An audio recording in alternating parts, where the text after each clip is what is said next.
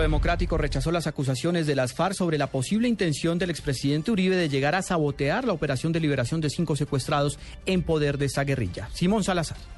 Tras las declaraciones de Edgar López Gómez, alias Pacho Chino, integrante de la Subcomisión Técnica para el Fin del Conflicto, en las que afirmó que espera que el expresidente Álvaro Uribe no intente sabotear las liberaciones, el senador del Centro Democrático José Obdulio Gaviria respondió. Nosotros no nos vamos a poner a la altura pues del nuevo tipo de estadistas que nos está introduciendo en el debate público el señor Manuel Santos o Enrique Santos Calderón. Yo no sé qué, de qué tipo de saboteo se trata. Estamos hablando de un secuestro y estamos hablando de una liberación y, los únicos que pueden llegar a, sabotear eh, su propio crimen son los criminales, es decir, las FARC. Finalmente dijo que la información que maneja el expresidente Uribe no es confidencial, sino que son datos que maneja la opinión pública, por lo que no entiende cómo podría sabotear estas liberaciones que incluirían al general Rubén Darío Alzate. Simón Salazar, Blue Radio.